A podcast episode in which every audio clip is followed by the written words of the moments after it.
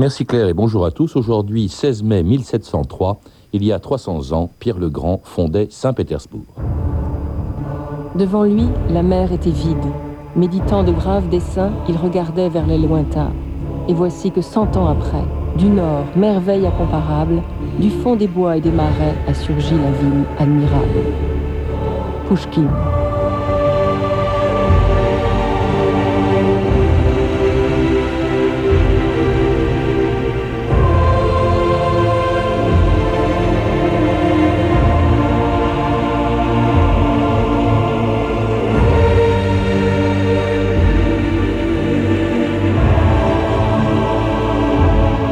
2000 ans d'histoire.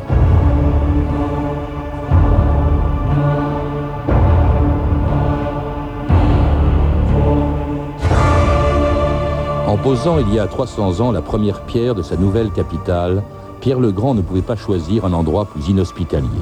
Sur un marécage et une douzaine d'îlots désertiques recouverts par les crues de la Neva, des dizaines de milliers de Russes sont morts de dysenterie, de maladies pulmonaires ou tout simplement d'épuisement pour construire une des plus belles villes d'Europe, Saint-Pétersbourg, dont chacun des palais, des églises, des canaux et des avenues raconte quelques-uns des plus grands moments de l'histoire de la Russie et de l'Europe. Le musée de l'Ermitage, le palais de Tauride et l'Institut Smolny, au lieu de la révolution russe, l'hôtel du prince Yusupov où fut assassiné Rasputin, la perspective Nevsky où Nicolas II fit tirer sur la foule en 1905, le palais de Tsarkoye Selo où Catherine II décida de faire assassiner son mari pour le remplacer sur le trône de Russie, ou encore l'église de la Résurrection, construite à l'endroit même où le tsar Alexandre II fut assassiné par les nihilistes le 13 mars 1881. Chaque dimanche midi, le tsar se rend au manège Saint-Michel pour assister à la relève de la garde. Il n'y a que deux itinéraires possibles. La petite Sadovaya et le quai du canal Catherine. Cette fois, le tsar ne pourra plus nous échapper. Je demande à être de ceux que vous désignerez pour cet attentat. Toi, Vissacor que ceux qui approuvent ce plan et la date du 13 mars lèvent la main. Ah. Midi. Le cortège ne va pas tarder. Tu as raison, viens voir.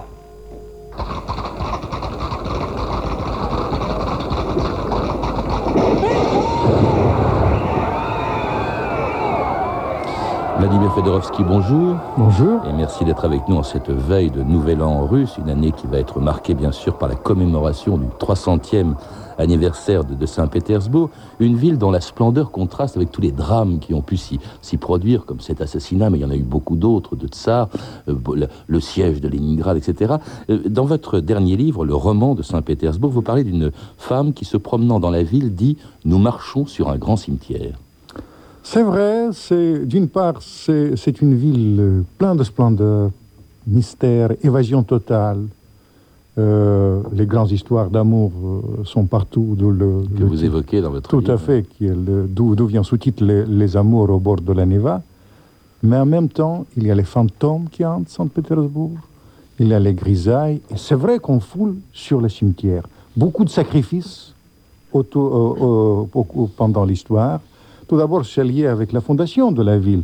C'est un, pari, c'est, un pari tout à fait insensé. Pour quelle raison, justement, Pierre le Grand, euh, Vladimir Fedorovski, décide de construire cette ville à partir de rien du tout et sur des marécages? C'est pour ça aussi qu'il y a eu beaucoup de morts dès la construction de la ville. Euh, c'est un pari euh, pour fouetter, disait Pierre le Grand, la Russie, pour la faire rapprocher, rapprocher à, à l'Europe. D'une part, il voulait que ça soit un port, à la Baltique. D'autre part, il voulait que les Russes voyagent vers l'Europe.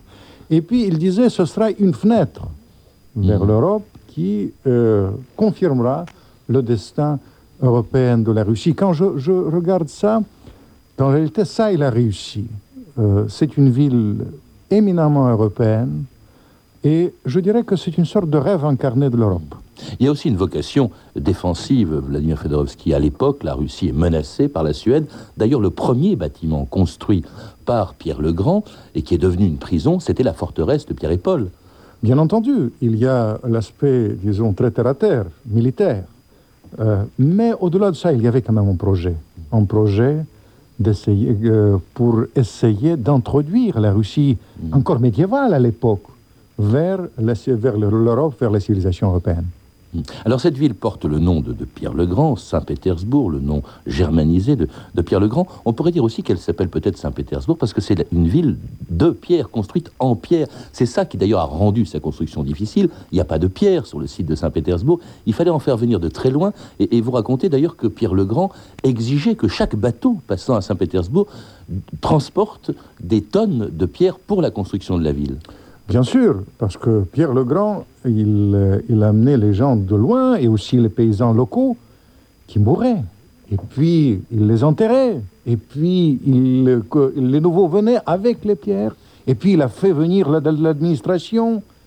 Et puis arrive le temps des splendeurs, puisque tout de suite, il a demandé que euh, ces nobles construisent ces palais qu'on retrouve pratiquement aujourd'hui, parfois intacts, qui sont remplis de mystères et des aventures. Alors ces palais, justement, qui font l'admiration et des Pétersbourgeois, vous êtes vous-même natif de, Saint-Pétersbourg, Vladimir Fedorovski, mais aussi de ceux qui viennent leur rendre visite, comme Daniel Mermet, France Inter, là-bas si j'y suis, le 15 mars 1994. Oui, dans cette immense ville de Saint-Pétersbourg, c'est monumental, c'est théâtral, c'est... C'est complètement fou, c'est vraiment beau, beau, beau, beau. Là-bas, de l'autre côté de la Neva, des palais, des perspectives de palais, hein, magnifique. Hein, c'est beau. Красиво, красиво. Да, красиво, красиво. Бесконечно красиво.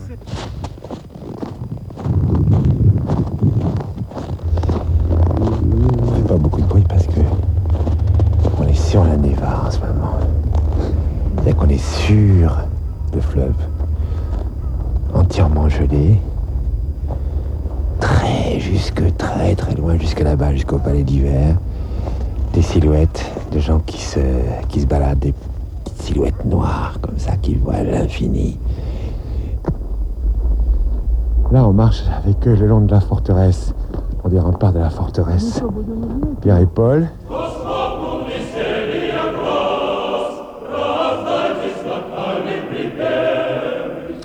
C'était Daniel Mermet qui ne cachait pas son admiration pour cette ville. C'est vrai qu'elle est étonnante aussi, Vladimir Fedorovski, parce que c'était à la fois, et ça a été pendant deux siècles, la capitale de la Russie, et en même temps, elle n'a rien de russe par son architecture. Je crois que c'est Gogol qui disait de Saint-Pétersbourg qu'elle était étrangère à sa propre patrie. C'est vrai, parce que si on se tient à l'architecture, mais cette ville est remplie quand même des caractères russes et un caractère européen, en, en fin de compte. Parce que Qu'est-ce qu'il fait vivre cette ville aujourd'hui la légende de cette ville? Évidemment, les personnages qui ont si bien aimé là-bas, qui ont si bien aimé Saint-Pétersbourg, les grands tsars, les grandes tsarines que vous évoquez, mais aussi les gens européens qui sont venus là-bas. Et les architectes, les, les architectes. il faut rappeler que c'est des architectes italiens, euh, pour la plupart d'entre eux. Oui, vous comprenez, ils amènent les couleurs de l'Italie, et sur le toile de fond de, de, la neige, des neiges éternelles de la Russie, ça, ça se transforme en quelque chose de particulier. Regardez, fuchsia, rose tendre, jaune. Chagall me disait une fois que, vous savez, on n'a rien inventé, ni Kandinsky, ni lui-même. On a pris les couleurs tranchées de Saint-Pétersbourg le, jour quand il y a ces neiges à 30 degrés au-dessous de zéro très peu de bâtiments, à part quelques églises. Il y a, peu de bulbes euh, byzantins, euh, comme il y en a à, Moscou. Alors, il y a les architectes, il faut les nommer. Hein, c'est Domenico Trezzini qui a construit la forteresse Pierre et Paul. Là, c'est plutôt un, ensemble qui voulait ressembler à Amsterdam, avec cette fameuse flèche qui est au fond euh, le point de ralliement, au fond, en tout cas, un peu un des symboles de Saint-Pétersbourg. Il y a Bartolomeo Rastrelli. Alors, lui, c'était vraiment sous Élisabeth Ier, la fille de, Pierre le Grand, et, sous Catherine II, celui qui a construit les, plus, les monuments les plus connus. c'est l'ermitage le palais d'hiver, devenu un musée, l'Ermitage. Euh, il y a euh, Tsarkoye Selo, un peu à l'extérieur de Saint-Pétersbourg, la résidence d'été des Tsars. Il y a le couvent et l'Institut Smolny. Puis il y a quelques Français aussi. Hein. Euh, Falconet, qui a construit cette fameuse statue monumentale de, Pierre le Grand. Et puis alors un Français, Montferrand, qui a construit, lui, un, une, grande colonne, plus grande que la colonne Vendôme, hein, la colonne Alexandre, pour commémorer, alors que c'est un Français qui l'a construit, pour commémorer les victoires d'Alexandre Ier sur Napoléon. C'est vrai, il y avait, euh, je, dois vous dire que Napoléon est, énormément populaire aujourd'hui euh, là-bas à Saint-Pétersbourg, alors on a renvoyé quand même l'ascenseur, mais c'est vrai que vous avez souligné quelqu'un que j'adore, qui a euh, influencé énormément Saint-Pétersbourg, c'est Rastrelli, mais Rastrelli, il a amené toutes les couleurs de l'Italie, aussi, enfin le baroque, mais il, il s'est beaucoup inspiré aussi de l'expérience russe. C'est une sorte de symbiose tout à fait heureuse d'ailleurs de l'architecture, parce que finalement l'architecture de Saint-Pétersbourg ne connaît pas de limites. C'est une, c'est une vraie symbiose pan-européenne, et au-delà de ça, ça ne connaît pas de limite dans les couleurs, comme le caractère slave, si vous me permettez. Alors une ville qui, malgré sa beauté, n'a pas enthousiasmé toujours les voyageurs de passage au XVIIIe siècle, la revue de texte Stéphanie Duncan. Oui, au XVIIIe, hein, Saint-Pétersbourg, à peine sorti de la terre et de l'eau, suscite déjà des controverses. En Voltaire, euh, qui entre parenthèses n'y a jamais mis les pieds, étant très enthousiaste, lui, c'est un beau spectacle, dit-il, de voir Pétersbourg devenir une des plus belles et une des plus grandes villes du monde. Elle n'était autrefois qu'un désert habité par des bêtes sauvages. C'est à présent une ville plus belle que Berlin. Bon, les Européens qui y vont hein, ont un jugement plus contrasté. Une fenêtre sur l'Europe, s'exclame un diplomate italien, Francesco Algarotti, mais il ajoute Lorsqu'on entre à Saint-Pétersbourg, on ne trouve pas la ville aussi belle qu'on le croyait. Les murs des palais sont déjà tout crevassés. Alors, il écrit ça en 1741, hein, donc euh, seulement 38 ans après sa fondation. D'ailleurs, Algarotti ne croit pas du tout en sa postérité. Les grands de l'Empire russe, dit-il, ont dû venir ici à contre-coeur. Moscou et le Kremlin resteront toujours pour les Russes le véritable centre du pays. Euh, Bernardin de Saint-Pierre, hein, l'auteur de Paul et Virginie notamment, euh, parti en Russie avec l'idée euh, d'y créer une république fraternelle, lui est séduit par Saint-Pétersbourg. Son aspect, dit-il, en venant de la mer par la Neva, est d'une magnificence éblouissante. Mais, dit-il, cette splendeur s'évanouit en approchant comme l'effet d'une décoration théâtrale. Tous ces ornements sont mal exécutés. Dans l'intérieur des palais, c'est encore pire. On reconnaît dans cette ville, dit-il, un dessin trop rapidement exécuté. L'aventurier Casanova, lui, ne vient pas en Russie pour créer une cité idéale, mais tout simplement pour gagner de l'argent en essayant d'introduire là-bas euh, l'industrie de la soie. Alors, il est très énervé, hein, les Russes ne parlent pas vénitien, euh, c'est très, euh, très embêtant. Il fait très froid. heureusement, pour se remonter le moral et avoir un peu plus chaud, il a embarqué dans sa voiture une jeune Russe d'à peine 14 ans, une certaine Zahir. Alors, lui non plus ne croit pas à l'avenir de Saint-Pétersbourg. En 1765, écrit Casanova, tout montrait une ville qu'un despote puissant avait fait élever à la hâte. Comme la nature ne perd jamais ses droits, dit Casanova, je prédis que tôt ou tard, le sol sans consistance sur lequel on a élevé cette masse immense s'affaissera sous son poids. le philosophe Diderot conseillera même à Catherine II de préférer Moscou, plus central, plus russe, plus moral, moins cosmopolite. Euh, Pétersbourg, dit Diderot, par sa situation et son asile de toutes les nations, n'est-il pas destiné à n'avoir jamais que des mœurs d'arlequin Est-il indifférent que sa majesté, qui veut être écoutée de ses sujets, prêche là où ils ne sont pas Diderot a peut-être été influencé par son hôte à Saint-Pétersbourg, le chambellan Narishkin, qui disait une capitale à l'extrémité d'un empire est comme un animal dont le cœur serait au bout des doigts et l'estomac au bout du gros orteil. Un commentaire sur ces, sur ces textes du 18e Ah, ça offense, ça m'offense terriblement le, le, choix, parce que vous savez, ça contredit complètement ce que je raconte dans le roman de Saint-Pétersbourg. Je ne suis pas d'accord, évidemment, avec cette présentation. Si on me permettait, je vais vous dire pour une simple raison. C'est une ville, là, vous avez raison. Ça ne devait pas exister, mais ça existe et d'une manière absolument évidente aujourd'hui. Regardez Balzac, qui a si bien aimé Saint-Pétersbourg, je raconte ça. Théophile Gautier, pourquoi ne pas parler des gens de chez nous?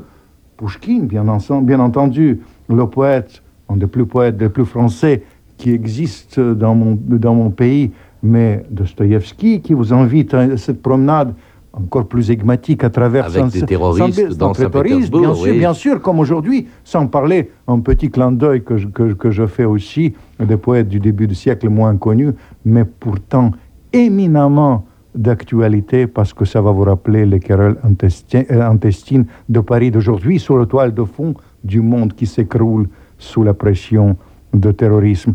Bref, je dois vous dire que Saint-Pétersbourg, il a gardé toute son âme, je pense parce que les gens ont si bien aimé là-bas et si bien créé aussi. C'est la, ville des créateurs. Et ça, peut-être, ça nous reconforte par rapport au, pays, au Paris insensé qui a été lancé autrefois par les grands tsars et Pierre, le Grand le premier.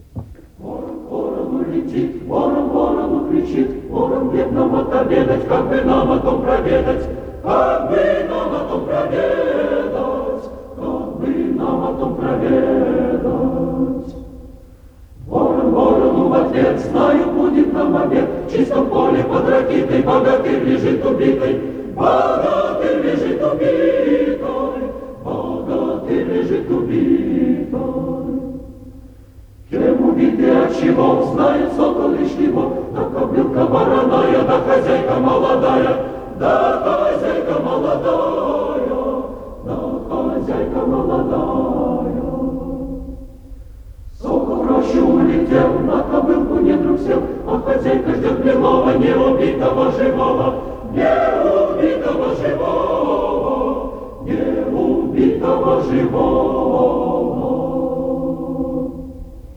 France Inter, 2000 ans d'histoire, aujourd'hui Saint-Pétersbourg. C'est un extrait des Sérénades de Saint-Pétersbourg sur un texte de Pouchkine, justement, mis en musique par Alexander Dargomiski et chanté par le chœur de la radio-télévision de Leningrad. Alors, les, justement, Saint-Pétersbourg, Vladimir Fedorovski s'est aussi appelé Pétrograd, puis Leningrad, tout ça, ça a changé. C'est resté pendant deux siècles la capitale de la Russie. Et puis arrive la Première Guerre mondiale, puis la Révolution russe. Et là, Saint-Pétersbourg change deux fois de nom et de statut, elle n'est plus capitale de la Russie. Saint-Pétersbourg était détrôné par les bolcheviks, mais moi je, suis de ceux qui assument pleinement cette période aussi euh, quand euh, Saint-Pétersbourg était Leningrad. Parce que Leningrad, mhm. elle était une sorte de refuge pour les intellectuels euh, à l'époque soviétique. Et ça a donné des grands noms. Je vous ai cité Chagall, que j'ai connu, mais pourquoi ne pas parler de Mandelstam ou Joseph Brodsky, premier prix, euh, prix Nobel euh, de la littérature russe. Tous ces gens-là, ils ont continué à remplir cette ville. Vous savez, cette ville, il m'a fait rêver quand j'écrivais le roman de Saint-Pétersbourg. Il nous fait rêver à chaque instant, et je pense que même Leningrad, il nous a fait rêver. Une autre chose, Leningrad était à l'origine des purges parce que Staline l'a détesté.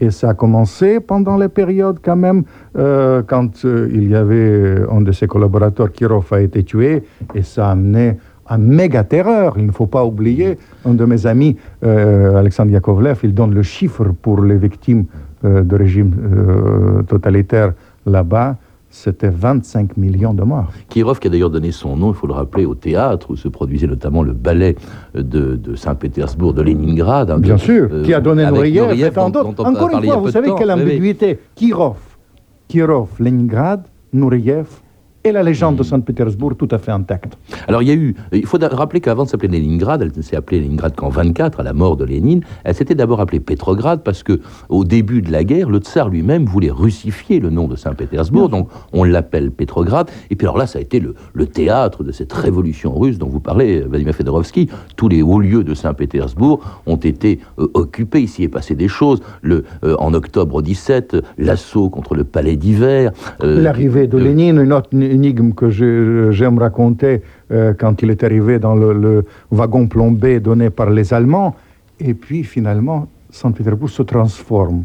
C'est une ville des fantômes. C'est 1918 que les grands de chez nous, comme euh, par exemple, ont raconté.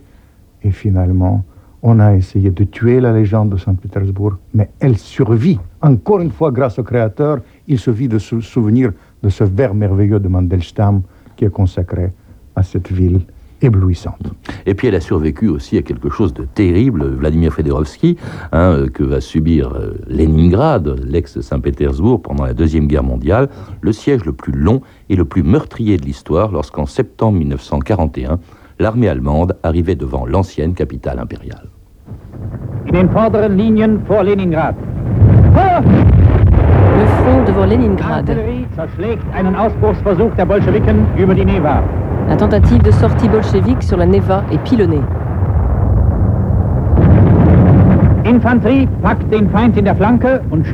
L'infanterie stoppe la retraite ennemie.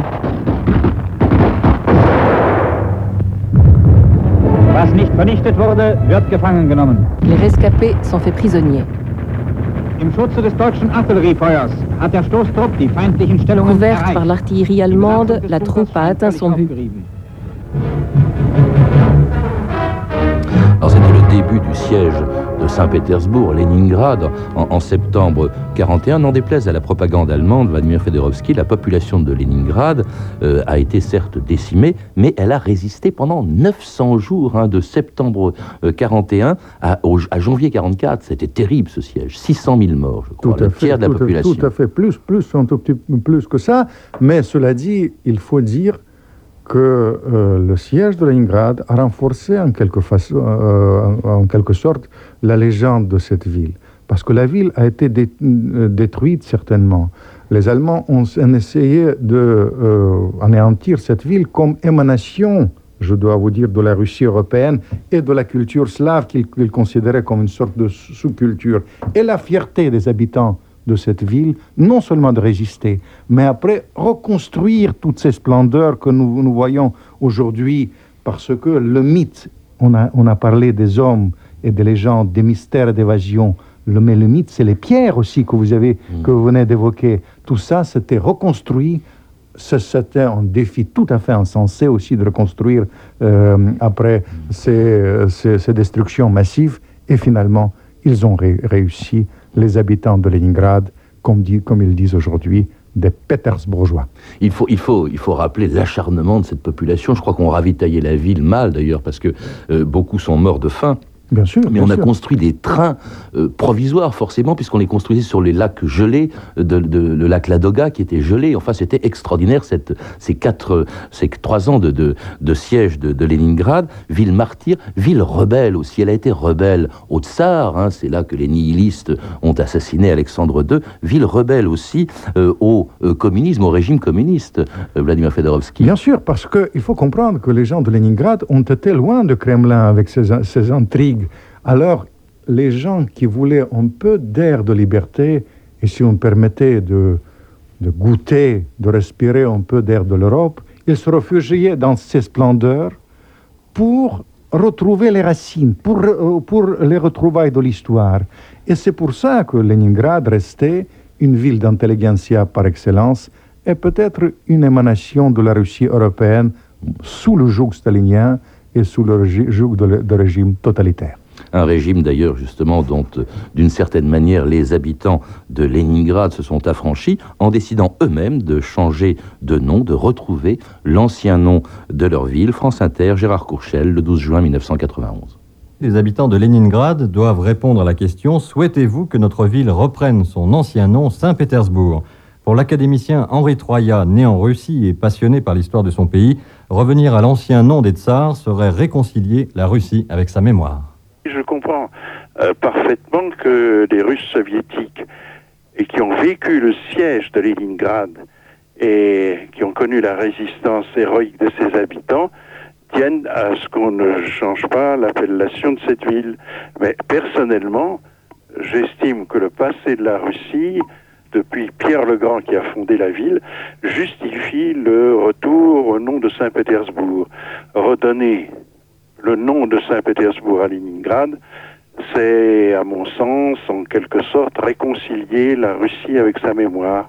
Et les, et les- les habitants ont choisi euh, effectivement Vladimir Fedorovski par ce référendum de rendre son ancien nom à, à leur ville, qui n'est plus euh, capitale de la Russie, elle ne l'est pas redevenue, mais qui est quand même la deuxième ville de, de- de Russie. Et vous y allez, euh, dites-vous, vous y allez deux fois par an. Parce que vous êtes né à Saint-Pétersbourg Euh, ou c'est pour le plaisir euh, qu'on éprouve quand on y va? Bien sûr, mais c'est surtout, euh, vous savez, j'étais persuadé que euh, il faut accompagner quand on voyage dans les, dans, les villes par les personnages que vous avez aimés. Euh, quand j'écrivais ce roman de Saint-Pétersbourg, j'ai essayé de, de m'a- m'accompagner par les personnages mythiques qui ont donné l'âme à cette ville.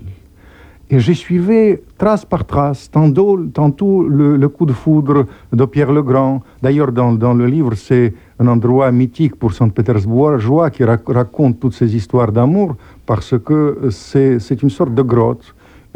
Tout le monde qui ont, tous les gens qui ont allé à Saint-Pétersbourg le connaissent, parce qu'à Tsarskoye Selo, il y a un lieu où il s'est passé des, plus grands rendez-vous d'amour. Casanova, vous en avez parlé, Chevalier d'Éon, euh, Catherine II avec son, son Potiomkin, mais bien sûr euh, euh, Dostoïevski, et même Balzac, il a amené, même Gorbatchev plutôt a amené, c'est bien, bien, bien aimé. Alors j'ai suivi ces personnages et ça m'a beaucoup réconforté parce que vous savez, parfois on vit les temps tristes.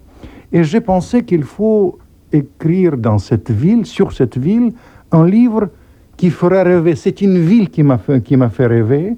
Et c'est pour ça que je viens chaque fois. Il y a une autre raison aussi, euh, en souvenir des grands monstres, disons, de, de l'art du XXe siècle. Les couleurs sont si différentes. une couleur perle pendant inoubliable pendant les nuits blanches et les couleurs tranchées, je vous dis, dans le style de Kandinsky et Chagall pendant l'hiver. Tout change. Alors pour moi, ça produit un choc émotionnel que j'ai essayé de vous raconter dans ce roman de Saint-Pétersbourg. Et une ville qui prépare avec émotion, je suppose, son tricentenaire. Ça commence euh, maintenant, pratiquement. Bien sûr, parce que c'est la capitale diplomatique de la Russie. Poutine est originaire de là-bas. Évidemment, ça, ça joue un rôle. Et je pense que pour nous tous aussi, c'est une ville qui symbolise l'identité européenne dans cette période d'aléas diplomatiques notamment. C'est tellement important de voir la nostalgie de l'Europe pour donner euh, le vrai projet, à l'Europe, parce que ce n'est pas seulement l'économie, mais aussi un rêve. Merci Vladimir Fedorovski. Je rappelle donc que vous êtes l'auteur d'un livre passionnant, Le roman de Saint-Pétersbourg, euh, sous-titré Les Amours au bord de la Neva, et qui vient d'être publié aux éditions du Rocher. À lire également La Magie Blanche de Saint-Pétersbourg de Dominique Hernandez, réédité dans l'excellente collection Découverte Gallimard ainsi qu'un très beau livre magnifiquement illustré de Dominique Senet, édité par la Renaissance du livre, Saint-Pétersbourg, génie, folie, poésie d'une cité boréale. Vous avez pu entendre un extrait du film Katia de Robert Sionmark, édité par René Château Vidéo. Enfin, puisque 2003 est justement l'année du tricentenaire de Saint-Pétersbourg, je signale que diverses manifestations auront lieu cette année, pour beaucoup d'entre elles en Russie. Pour plus de, détails, pardon, vous pouvez contacter le commissariat général au tricentenaire au 01 42 72 92 80. Vous pouvez retrouver ces renseignements en contactant le service des relations avec les auditeurs au 0892 68 10 33 34 centimes d'euros la minute ou consulter le site de notre émission sur franceinter.com. C'était 2000 ans d'histoire. À la technique, Nadège Antonini et Stéphane Touvenin. Documentation et archivina, Virginie Bloch-Léné, Claire Tesser et Véronique Jolivet.